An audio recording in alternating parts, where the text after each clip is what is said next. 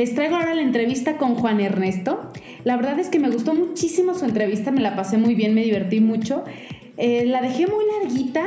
Normalmente trato de hacer las entrevistas para que queden entre 30, 40 minutos, para que pues sea más ligero para ustedes. Sin embargo, esta entrevista quedó un poco más larga de lo que estaba planeando, pero no le quise cortar. Creo que lo que nos está contando está útil, está interesante, está agradable su conversación. Entonces, pues la dejé así larguita. Ojalá que, que le resulte igual de agradable que lo fue para mí. Como siempre, les recuerdo mis redes sociales, Tiempo Cero. En Facebook es tiempo cero tal cual y en Instagram es tiempo Ahí síganme, hagan preguntas, comentarios, todo lo que necesiten. Les mando un saludo y los dejo con Juan Ernesto.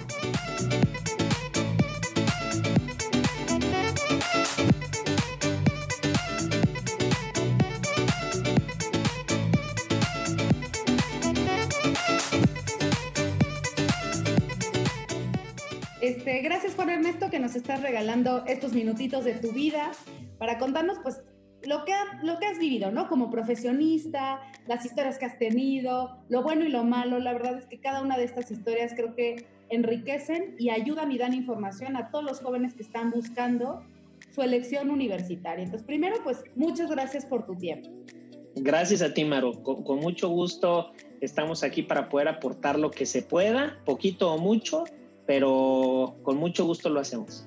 Perfecto, muchas gracias. Porque ¿cuántos años de experiencia llevas, Juan Ernesto? Tengo 18 años trabajando en lo que estudié. Este, dentro del ramo de lo que estudié llevo 18 años haciéndolo. O sea que tienes muy buenas historias para contarnos, muchas. muchísimas. Buenas y, y, no tan buenas, pero ya mejor solo platicaré las buenas. No, todas, todas. Cuéntanoslas todas, que esas son las divertidas. Bueno, está bien. me voy a esforzar. Ok, bueno, cuéntanos entonces, antes de que nos digas qué estudiaste, ¿a qué te dedicas? Eh, mira, Maru, yo a qué me dedico? Eh, creo, o así lo defino yo, porque siento que es como, como lo que he desarrollado de expertise cuando trabajo con las empresas o con mis clientes. Yo me, me identifico como un solucionista de eh, situaciones complejas o complicadas para las empresas que debieron haber sido muy sencillas en su proceso administrativo de operaciones de comercio exterior. Entonces yo, yo me ubico así como un solucionista, en donde tienes tu problema y que es de mi área, yo te lo puedo resolver. Solucionas problemas de comercio exterior. Así es. A eso me dedico. ¿Qué tipo de problemas? Porque comercio exterior, pues me imagino que no te metes en el Tratado de Libre Comercio o no sé. Sí, ¿También? de esos, también de esos, Mar. Entonces, claro, fíjate, ahí entonces es en donde empiezo a, hacer este vínculo. Yo estudié eh, comercio internacional en la Universidad Contemporánea hace muchos años, no voy a decir cuántos para que no se hagan cuenta. 18 años de experiencia, ya les sacamos. Eh, eh, bueno, estaba trabajando y estaba estudiando al mismo tiempo, entonces esa fue una gran ventaja. Toda la, prácticamente toda la carrera estuve trabajando. Entonces fue una gran ventaja para que todo lo que me decían mis maestros, y eso a lo mejor es un tip, mientras puedas trabajar en lo que sea, hazlo, ¿no? Porque cuando llega alguien y te quiere dar un ejemplo, te quiere transmitir algo y si tú no lo has vivido, no has tenido a lo mejor algún acercamiento con eso, honestamente se te pasa, entra por aquí sale por acá. Claro. Porque como no es algo que has vivido, es algo que, a lo que te has enfrentado, no le tomas relevancia, ¿no? Yo, por ejemplo, recuerdo mucho, mi papá es contador y me acuerdo mucho que cuando estaba escogiendo la carrera, yo decía contabilidad, no hombre, eso veo a mi papá, lo que, no, no, no quiero nada de eso. Y hoy hago impuestos para las empresas. Claro. Trabajo en, con mucho de la mano, mis, el 90% de mis clientes son de las áreas de finanzas y de impuestos. Entonces, fíjate lo, lo que es la vida, ¿no? Eh, eh, y eso, eso es algo padre, eso es algo bonito, porque así es como empiezo yo mi interacción con el comercio internacional, que fue la carrera que estudié. Oye, pero para entender un poquito más entonces en dónde estás trabajando, eres un solucionador de problemas de las empresas dentro de la rama de comercio internacional. Así es. Pero no estás empleado en una empresa. Tú formas parte de tu propia firma que da cierto acompañamiento a, problemas puntuales de una diversos sectores de empresas?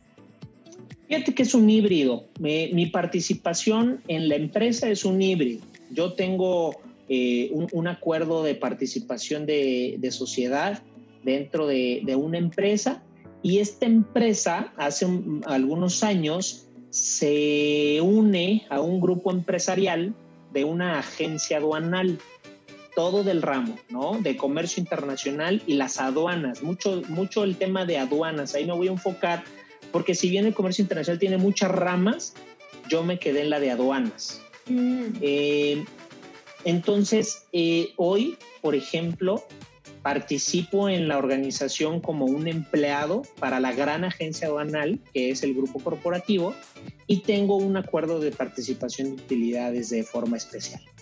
Entonces, sí, es un híbrido ahí eh, interesante, pero a lo que voy con esto es, los negocios, Maru, no siempre son cuadrados o como te los imaginas al principio. Supuesto.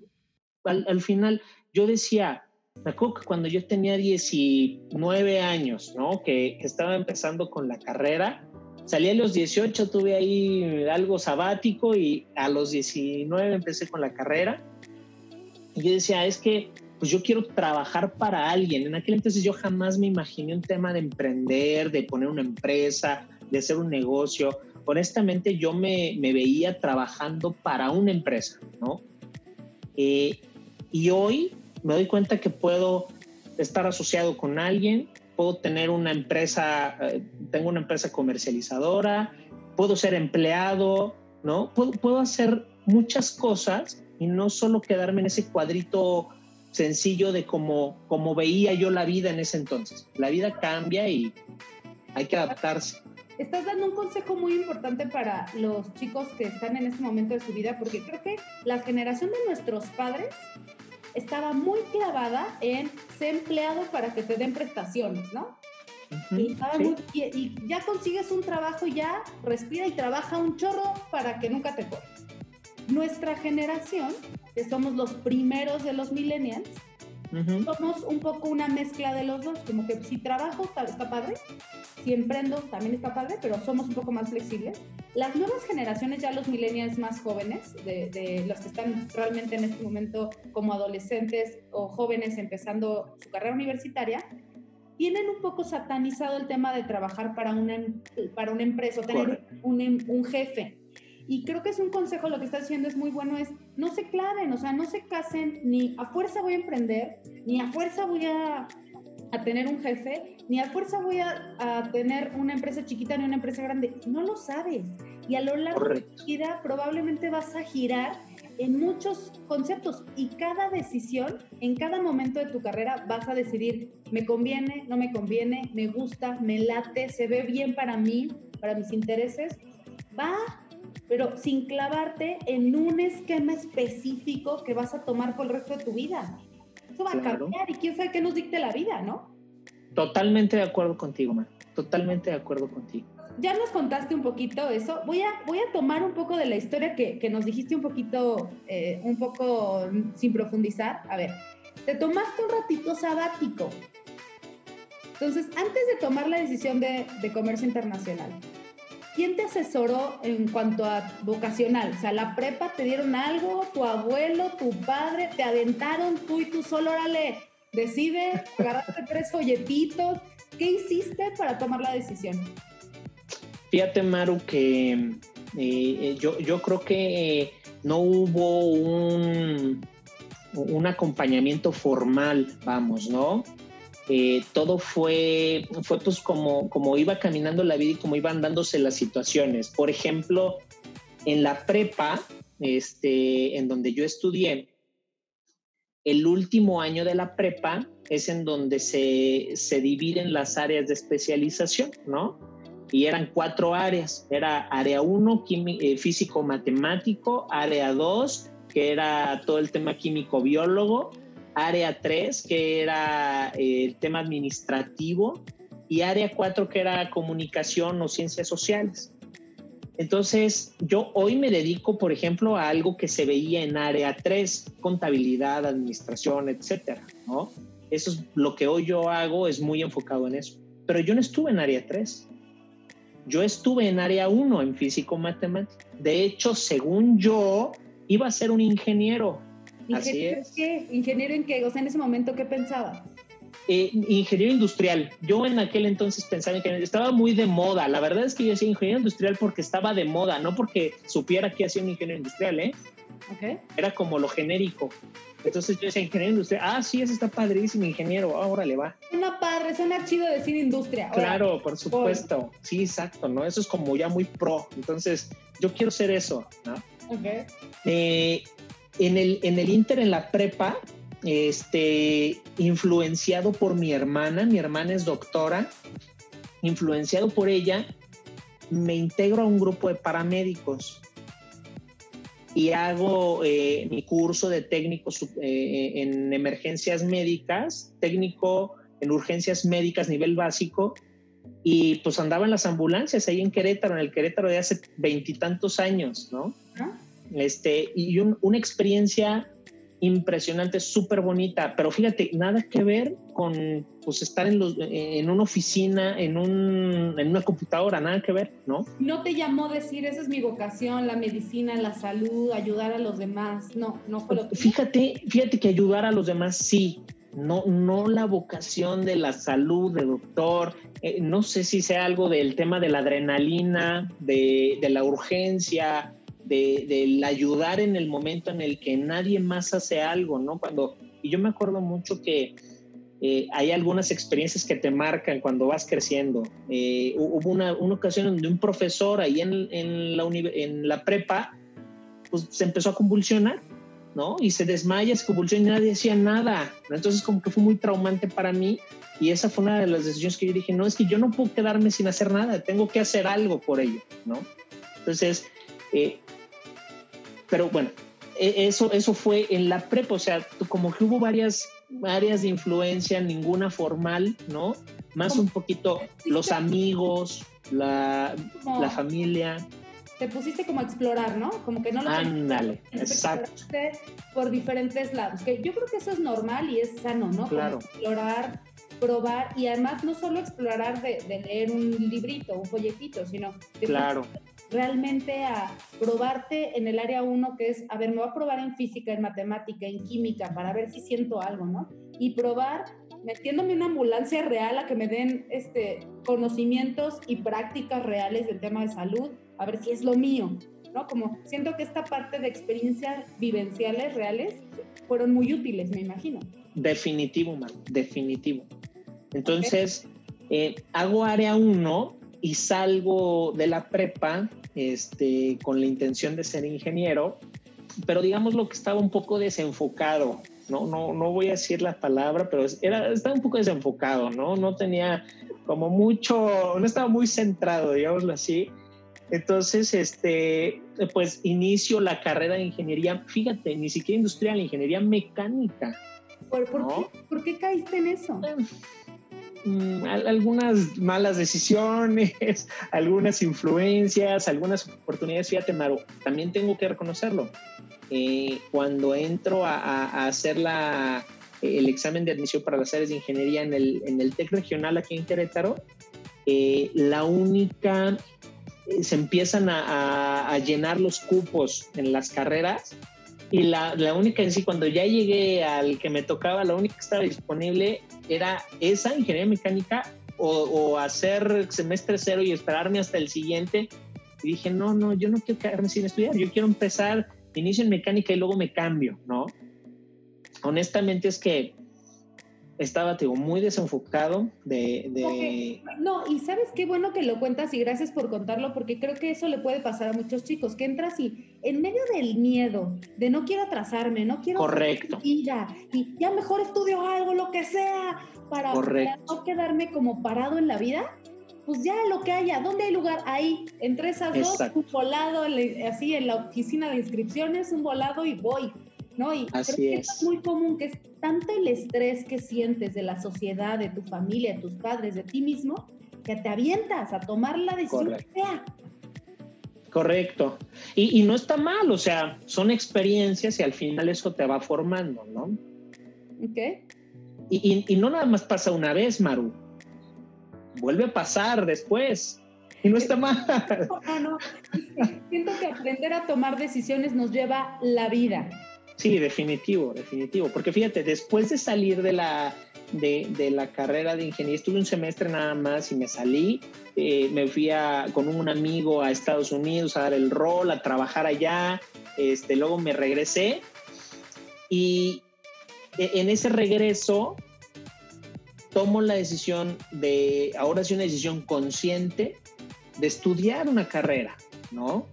Eh, tuve la fortuna de, tener algunos, algunas buenas vivencias eh, en Estados Unidos con gente que le estaba pasando bien difícil, Maru, y, y dije, es que si tan solo ese, ese empeño y esas ganas que le ponen acá, de estos chavos que están chambeando durísimo y se matan de sol a sol y se arriesgan sin seguros, y, o sea, la verdad es que es un estilo de vida bien difícil. Si ese esfuerzo personas que tenemos oportunidad gracias a nuestros papás, yo lo agradezco gracias a mis papás, sé que hay muchos casos, pero en el mío fue gracias a mis papás, pues tenía todo su apoyo, nunca tuve que pagar renta, este, siempre había comida en casa, el coche disponible, fíjate, no, no, a lo mejor no era el coche de lujo, pero siempre había coche disponible para donde yo quisiera ir, ¿no? Entonces, como que me cayó ese chip de decir, oye, prepárate para lo que viene en la vida y, puedas tener un futuro mejor. es un futuro mejor?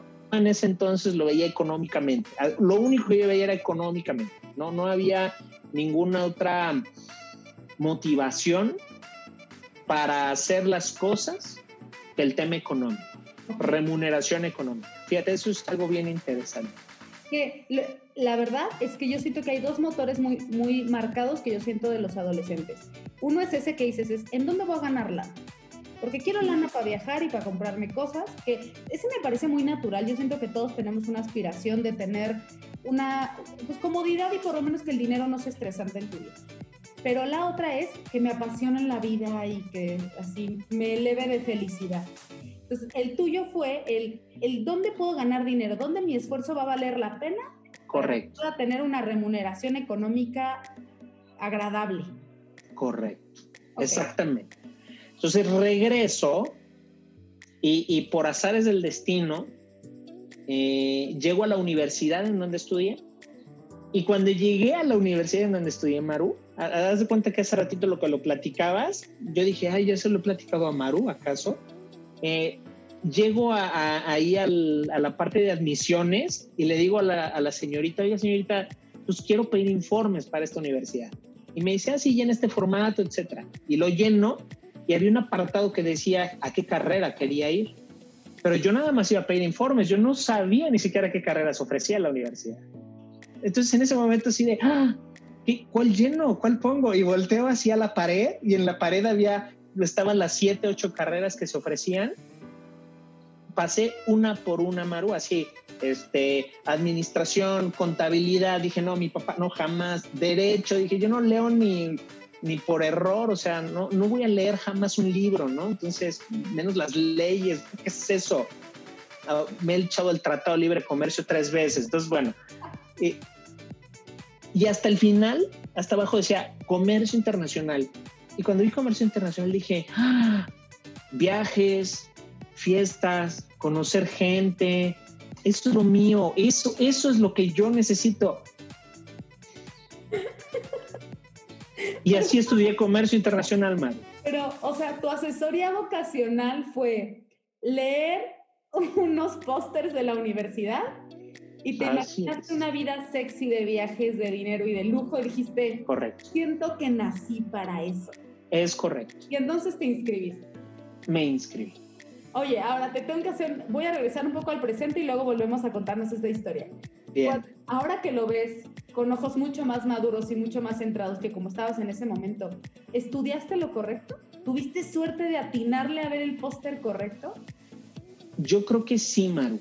Eh, hoy que lo veo así, mi aspiración económica, desde eh, aquella que tenía de joven, como único vector hacia mi futuro, esa aspiración económica eh, va por buen camino, no, no va mal, va por buen camino. No, y entonces... Porque me sorprende que yo te conozco hace muchos años y yo te veo emocionado con tu carrera, apasionado, que la verdad, digo, gracias a Dios tienes una economía agradable, ¿no? Que tienes lo suficiente, pero además que, que, te gusta lo que haces, ¿no? Que cumples esas condiciones de eres bueno en lo que haces, te gusta y te va bien. Puta, pues es lo que todos queremos. Eso en mi cabeza, eso es muy particular, esa es, es mi definición de éxito. Alguien que ama lo que hace, que le gusta, que no es pesado, que es bueno y que tiene esa seguridad de saber que sus talentos están usando y también pues que tiene una, una economía agradable que le permite sentirse satisfecho. Siempre queremos más y siempre habrá momentos Por supuesto. placas gordas y placas, pero que en general dices, puedo resolver mi situación. Claro. Yo así y por eso, por eso te invité a la entrevista, porque te veo con esta pasión, ganas y, y pues con esta retribución agradable. No, no, no suena esa historia que, que fue así tan, tan al azar Fíjate, y, sí, eh, en efecto así fue. Algo que, influyó mucho, Maru, en, eh, en la decisión, fíjate, fue una vez que hago el examen de admisión en, esta universidad, me dan mi...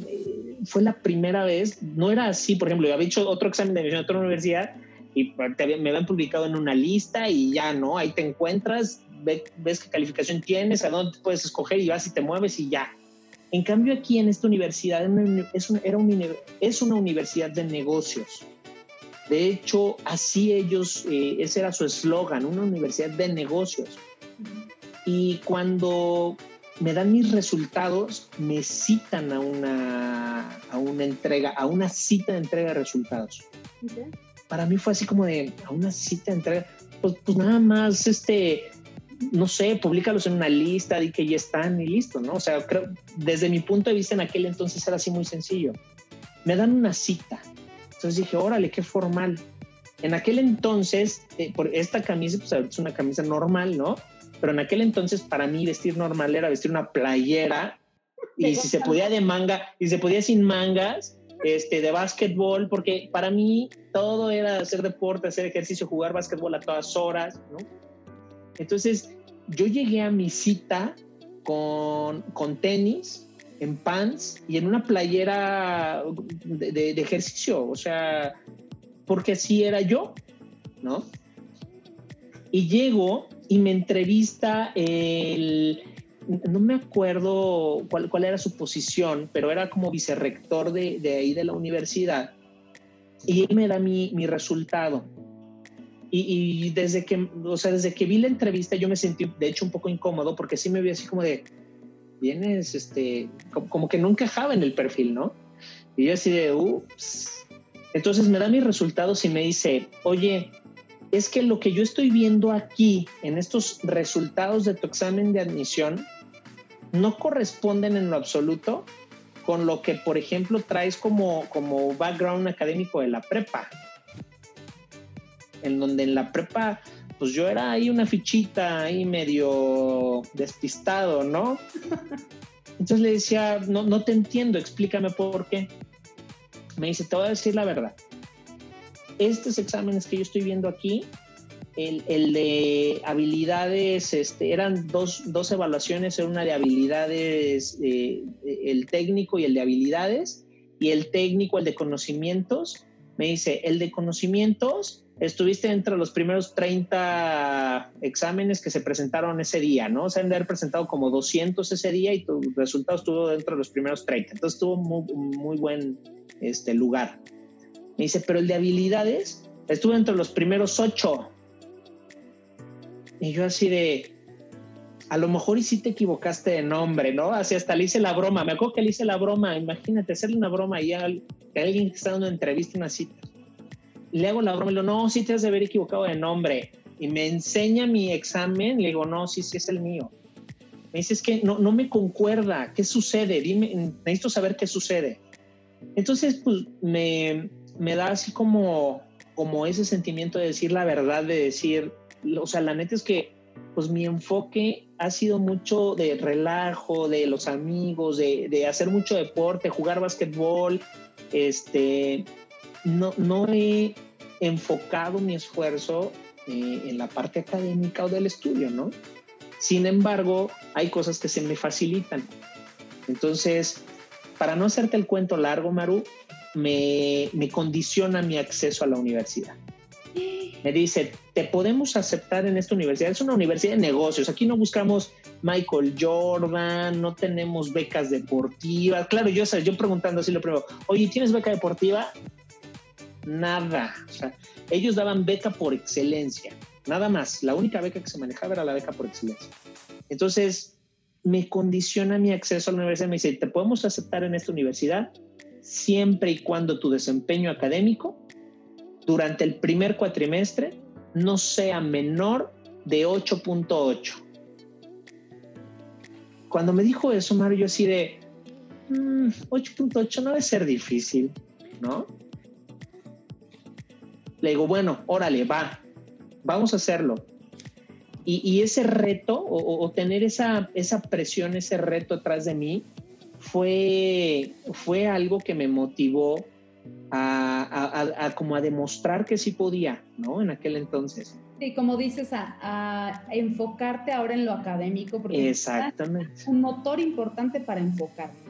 Y creo que en la prepa también es parte de lo sano que a todos los papás les, les les estresa mucho, pero la prepa es difícil enfocarse en lo académico. Son tantos años de estar en un estudio tradicional y estructurado que te vas a la pachanga y te vas al deporte o a lo artístico, a lo que te dé paz en tu vida, ¿no? Correcto. carrera es un momento donde, ok, ya, no, no, que lo mates porque siempre será parte de tu vida. Yo te conozco y sigues jugando básquetbol, pero, pero ya le pones un, un, enfoque diferente y ya vas a tener que ahora sí tomarte en serio la escuela. Claro. Ahora, ya me contaste un poquito cómo llegaste a tu carrera profesional. Muchas gracias por la anécdota. Ahora, ¿cómo definirías tú ya con, ya, ahora sí ya sabes a, a, qué, a qué te metiste? si terminaste es porque al final te gustó y supiste que te fueron dando señales que sí era lo tuyo y que te estaba gustando. Y pues tan es que llevas varios años ya trabajando en ello. Ahora ya con tantos años, ¿cómo definirías tu comercio exterior, comercio internacional? Mira, comercio internacional, Maru, yo, yo lo defino y desde el área en la que he vivido, yo digo que el comercio internacional tiene tres principales ramas o, líneas de donde te puedes desarrollar, ¿no? La primera de ellas es en la logística y la logística tiene que ver con traer cosas o mover cosas de un lado a otro. Y la logística internacional es muy bonita porque pues se mueve mundos y se mueve una cantidad impresionante de mercancías a nivel mundial, ¿no? Entonces es algo muy bonito pero para mí es algo muy estresante. Es algo que, que te tiene que todo el día en el celular, en llamadas, así es, es muy, muy estresante porque hoy en día la logística, y precisamente eso se trata la logística, de disminuir cada vez más costo y tiempo. ¿No? Entonces, esa es una de las ramas.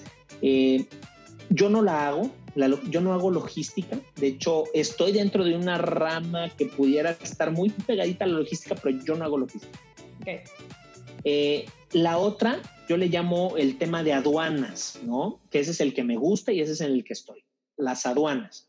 ¿Y por qué las aduanas? Pues porque todos los países, este, al final tenemos que, eh, están estructurados de esta manera, ¿no? Incluso, eh, incluso en la comunidad europea, existe este esquema de, integración económica, de bloque económico, para liberarse de las aduanas al interior, ¿no?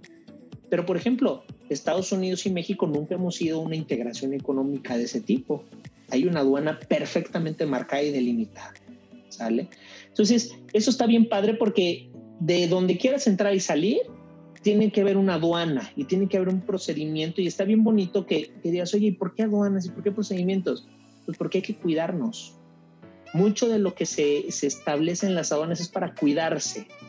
Cuidarse de que, eh, bueno, pues hoy lo estamos viviendo, estamos en medio de una pandemia mundial, ¿no? Que se empezó a, esparcir por todo el mundo por el, el, viaje, los viajeros internacionales. Entonces, eh, imagínate, claro, el, ir y venir de personas es complejo que puedas cerrar tus aduanas más en, un este, contexto global como hoy lo vivimos, ¿no? Pero, por ejemplo, en las mercancías, no traer mercancías pues, que sean prohibidas, por ejemplo, para, para tu país, ¿no? O que, o que puedan afectarle a las personas que a lo mejor y por fisionomía, por temas, este, lo que sea, ¿no? Del otro lado del mundo lo, lo utilizan y lo pueden hacer y de este otro lado del mundo no es tan sano hacerlo, ¿no? Entonces, todo ese tipo de cosas, hasta que estás acá lo entiendes, ¿no? De por qué existen las aduanas. Esa es la segunda. esa es la segunda. Y una tercera, eh, que, que, fíjate que nunca la exploré, pero siempre me llamó la atención, no tanto porque si no lo hubiera explorado, era la de las finanzas internacionales.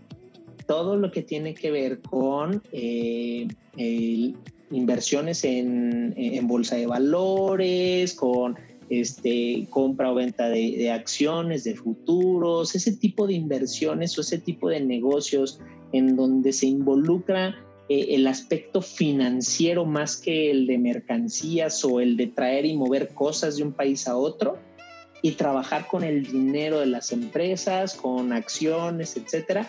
Esa parte también es bien interesante y, nunca, la, nunca la he explorado, ¿no?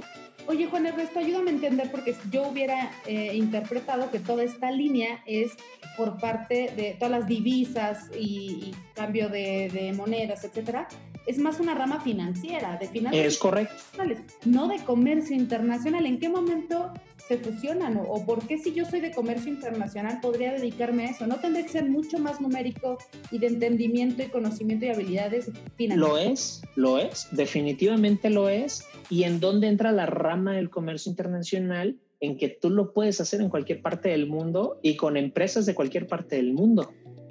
No necesitas estar solo con las mexicanas, no, no, no. Tú puedes estar aquí en tu casa haciendo trading y options de empresas asiáticas, de productos, fíjate, y, no, no en el tema de la comercialización de los productos, sino de negociación de precios, de commodities eh, en África, en Asia, en Brasil. Entonces, ese tipo de, de relaciones o transacciones internacionales financieras forman parte, cuando yo estudié comercio internacional, del, del plan académico que tuvimos, ¿no?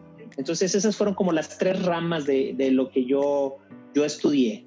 Ok, ahora cuéntanos ya en tu trabajo como algún proyecto, alguno de esos, nos dices que eres como un solucionador de problemas, algún problema que hayas resuelto para ejemplificarnos un poquito más a lo que te dedicas. Uno de esos divertidos, cuéntanos, pero de los divertidos para Ernesto, para que podamos entender qué es y cómo lo haces. Claro. Fíjate que cuando empecé a, eh, a trabajar dentro de, la consultoría. Este es el tema. Empecé a trabajar en una consultoría. ¿Qué significa? En una empresa chiquita, familiar, pequeña, de un socio con cinco personas que le ayudaban. Eh, empiezo a trabajar con él y empezamos a atender a diversos clientes. Entonces empiezo a aprender cómo se hacen las cosas de comercio internacional o de, o de aduanas, ahorita me te voy a explicar qué, eh, cómo las hacen, pues no nada más una empresa, sino cómo las hacen dos, tres, cuatro, cinco, incluso empresas del mismo rubro y del mismo producto, competidores, cómo las tres trabajan de forma distinta ese tipo de, de operaciones.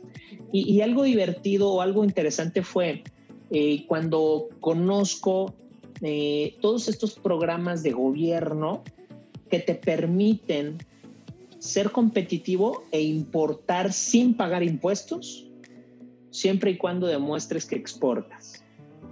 Entonces ya sabes, somos mexicanos, ¿no? Si nos dan un beneficio, lo agarramos completo y hasta de más. ¿Estás de acuerdo? Claro. Eh, entonces llego con estas empresas a, revisarlas, a auditarlas, a, ver qué habían importado y qué habían exportado y me doy cuenta que no habían exportado. O de todo lo que importaron, que tenían que exportar el 100%, habían exportado nada más la mitad, pero no habían pagado impuestos. pero ellas lo, sabían a medias porque no llevaban un control eh, específico y exacto de lo que hacían, ¿no?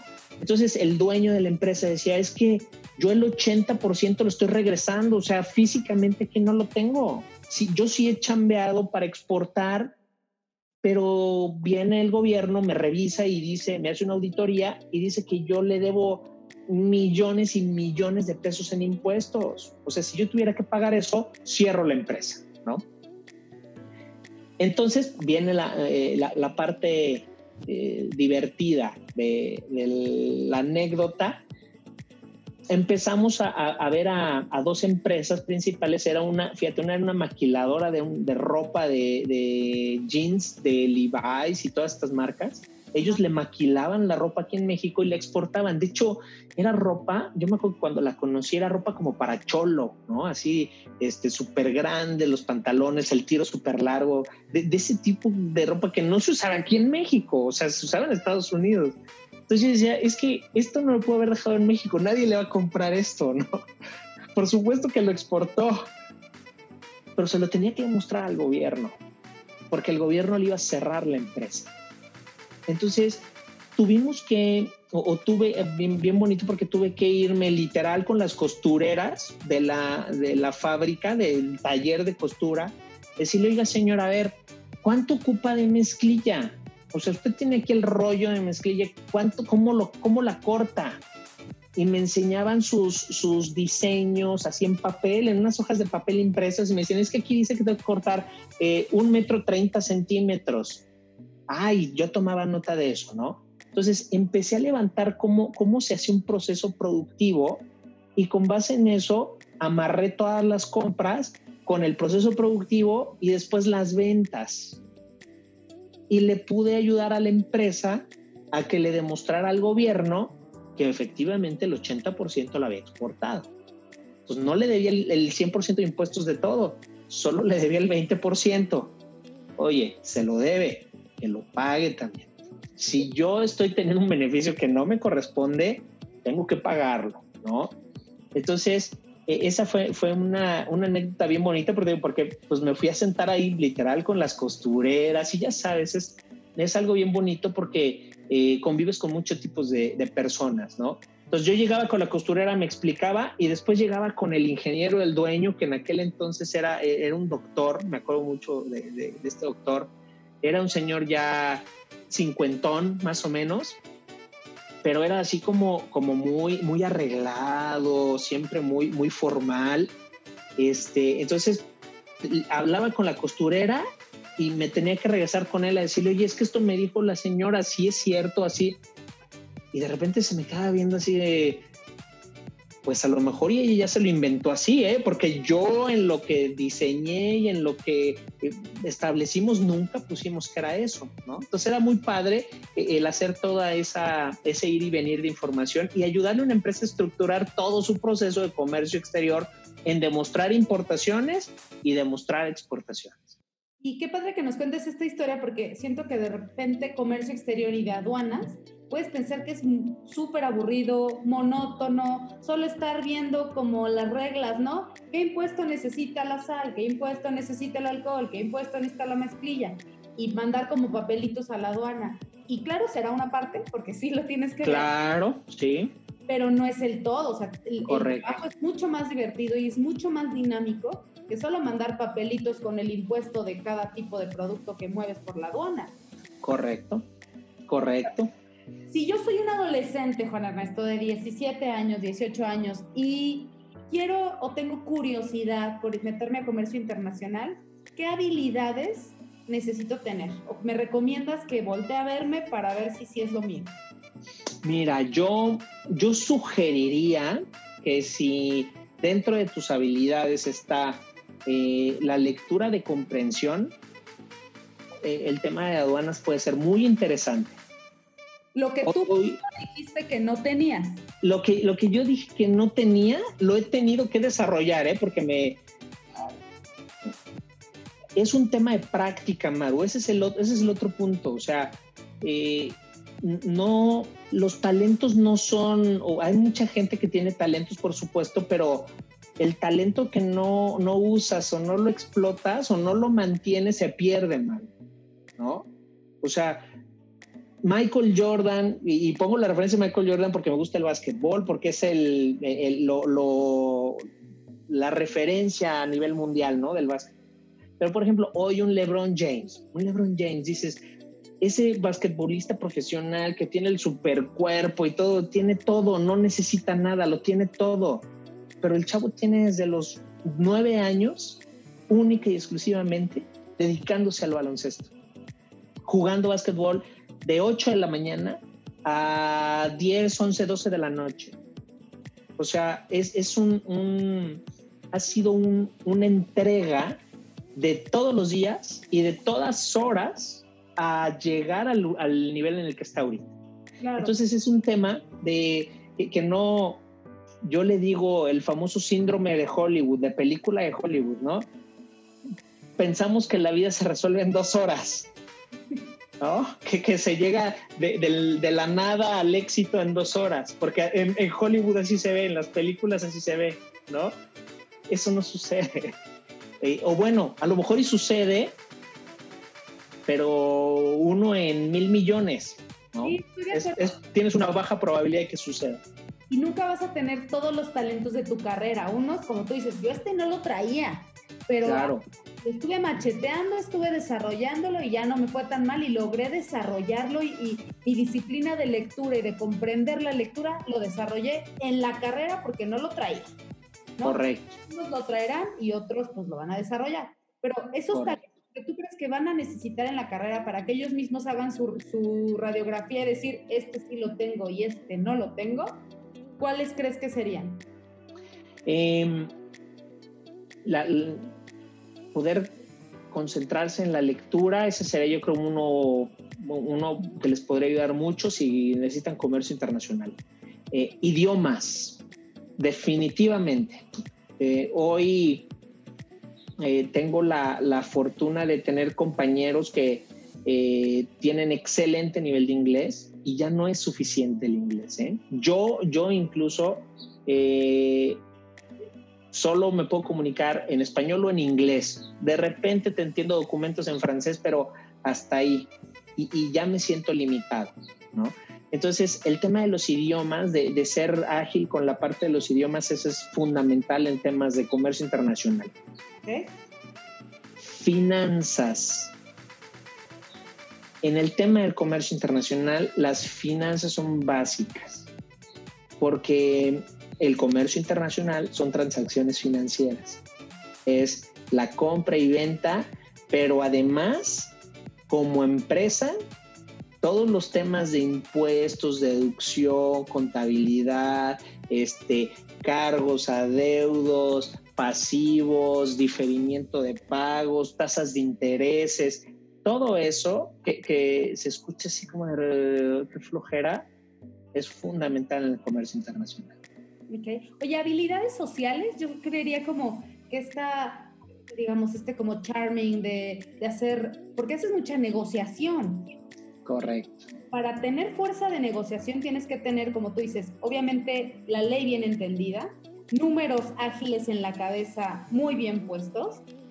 Obviamente que no tengas una barrera de idioma, como lo estás diciendo, pero siento que también la parte de que tengas esta facilidad de entablar relaciones con cualquier persona para poder presentar una negociación efectiva, a mis ojos parecería eh, importante. ¿Tú cómo lo ves? ¿Crees que es... Definitivo, totalmente, definitivo, sí. Es, es este, fundamental poder hacer clic con, con, las personas con las que te vas a comunicar.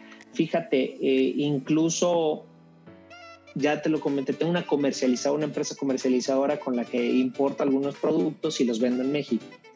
Eh, y uno de nuestros proveedores está en China. Entonces, eh, e, e, ese tema de, los asiáticos es, era un tabú completamente para mí, ¿no? De, decir, ¿y cómo son? ¿Y cómo les tienes que hablar? Eh, y tienes realmente que estudiar el cómo dirigirte a ellos. Bueno, ellos están igual con nosotros, ¿eh?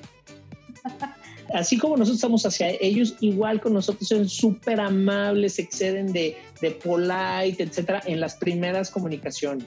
Entonces, eso es bien importante, que, que seas empático, que entiendas que eh, en una, en una conversación eh, de dos personas que están en otro país o, fuera de, tu ámbito general de, desenvolvimiento, pues tiene que haber esa empatía de cómo él se está esforzando también por comunicarse contigo.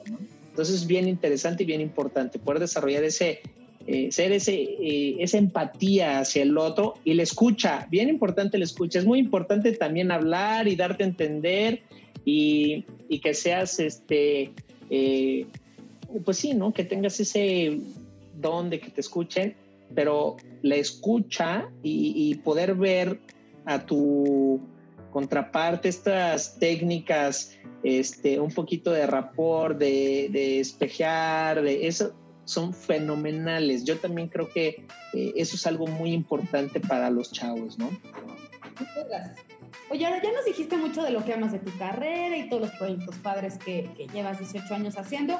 Ahora ya, la neta, la neta, lo que más odias de tu profesión. Ay, lo que más odio de mi profesión. No lo sé, Maru.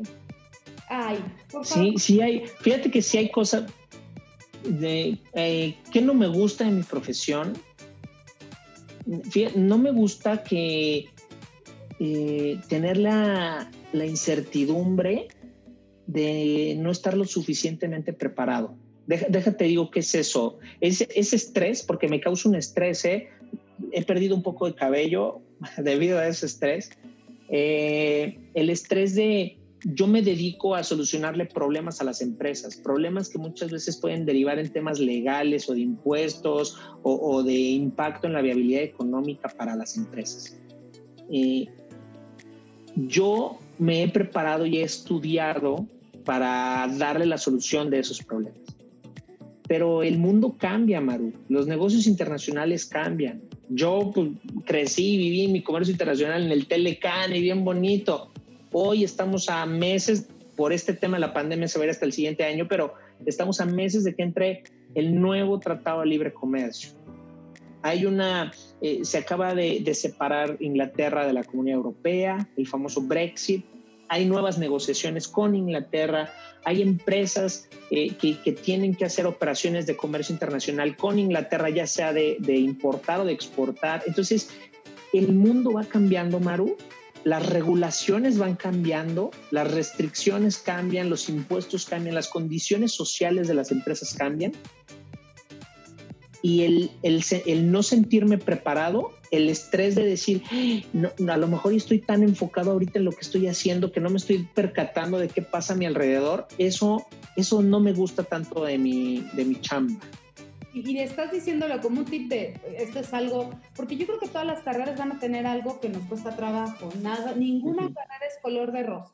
Correcto. Tienen algo que no te va a gustar o que te va a costar trabajo. Y eso, lo que yo tomo de tu comentario es, es una carrera que va a demandar estudio y actualización constante. No es ya salí de la carrera, estoy listo, voy al mundo. No, hombre, en seis meses ya necesitas otra vez volver a leer, volver a estudiar, estar en los noticieros, estar con las revistas más importantes, estar atento a lo que está pasando en el mundo. Correcto. traes dos segundos, te comen el mandado y se van con otra firma. Correcto. Perfecto. Y la última pregunta, ya hemos hablado pues que esta, esta decisión de tomar eh, la universidad correcta pues eh, resulta a veces complejo más para unos chicos que para otros. Ya con tus ojos de experiencia, ¿Qué consejo les darías? ¿Qué consejo les daría? Em, sé que es, un poco difícil porque, porque así yo lo viví también. Eh, pero que la decisión de, de, elección de tu universidad y de tu carrera, por supuesto, pues toques base y, y vas a, vas a estar comunicado con tus amigos, con, tu, con la gente que esté en tu ámbito de influencia, ¿no?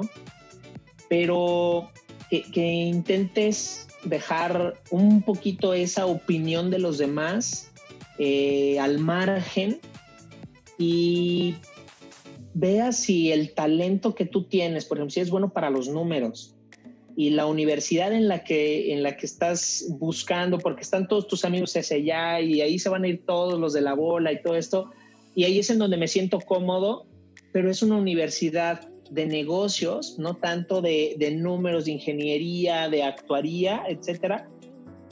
A lo mejor y ese tipo de decisiones hay que empezar a tomarlas con responsabilidad y, y, desde ahorita, ¿no? Va a haber decisiones en las que todas las decisiones, yo creo que no hay ninguna decisión eh, mala. Para mí todas las decisiones son, son buenas, porque al final, si te equivocaste, puedes aprender de ella y ya no lo vas a volver a hacer. A veces lo vuelves a hacer, muchas veces lo vas a volver a hacer, pero eso la vida, solo la vida no lo va a decir, ¿no? No, pero muy bueno. ese sería uno, como que no, escúchalo, por supuesto, al final, eso somos, somos entes sociales que nos desarrollamos y, nos sentimos cómodos eh, en, el ámbito de influencia que tenemos y que vivimos, ¿no? Eh, sin embargo, esta decisión que vamos a tomar, pues es para, para el futuro que querramos definir. A lo mejor y en aquel entonces yo tampoco me veía casado, ¿no? Imagínate, pues yo decía, fiestas, este, chavas, eh, viajes, ¿no? Así, por supuesto que yo jamás veía casado. Vine a encontrar a mi esposa en la universidad. Ahí la conocí y me casé, ¿no? Y, fue así de un cambio de vida completamente diferente. Fue, es, ir tomando las decisiones y, disfrutarlas, Maru. Eh, yo, por miedo, por inseguridad, por algunas sobre todo por eso, por miedo y por inseguridad, he no tomado ciertas decisiones a lo largo de mi vida. Y, y sí, de algunas, no que me arrepienta, pero sí dije, híjole, la tuve y la dejé ir, ¿no? Tampoco se trate de agarrar y aventarte como ah, a lo que dé, ¿no? No, por eso hay, que pensarlo. Lo difícil de tomar decisiones, ¿no? ¿Cuál es cuál sí, sí. ir y cuál tienes que tomar? Sí. Pues te agradezco muchísimo, la verdad es que les diste muy buenos consejos, nos ayudaste a entender tu carrera y tu trabajo en la vida real. Pues, muchísimas gracias, ojalá que esto sea útil para todos los que tienen esa espinita de comercio internacional y, y, los consejos que además profesionalmente los estás dando, creo que van a ser muy útiles para ellos. Te agradezco muchísimo, muchísimo tu tiempo. Gracias a ti, Maru, gracias por lo, lo que estás haciendo. Es de mucho valor, es algo que ve, yo jamás no, tuve, ¿no? Entonces creo que esto que haces es algo muy bonito, algo muy, muy, sincero, muy honesto y pues platicar un poquito este, de, lo, de lo que hemos vivido. Eh, y si a alguien le puede servir, aunque sea uno de los mil que asesores o de los mil o doscientos mil que, que puedas este, ayudar, si a uno le sirve esto que acabo de decir, yo ya me siento este, muy orgulloso y, muy contento de poder apoyar. Seguro que sí, seguro que sí. Pues te agradezco muchísimo tu tiempo. Muy bien. Gracias, Maru. Luego.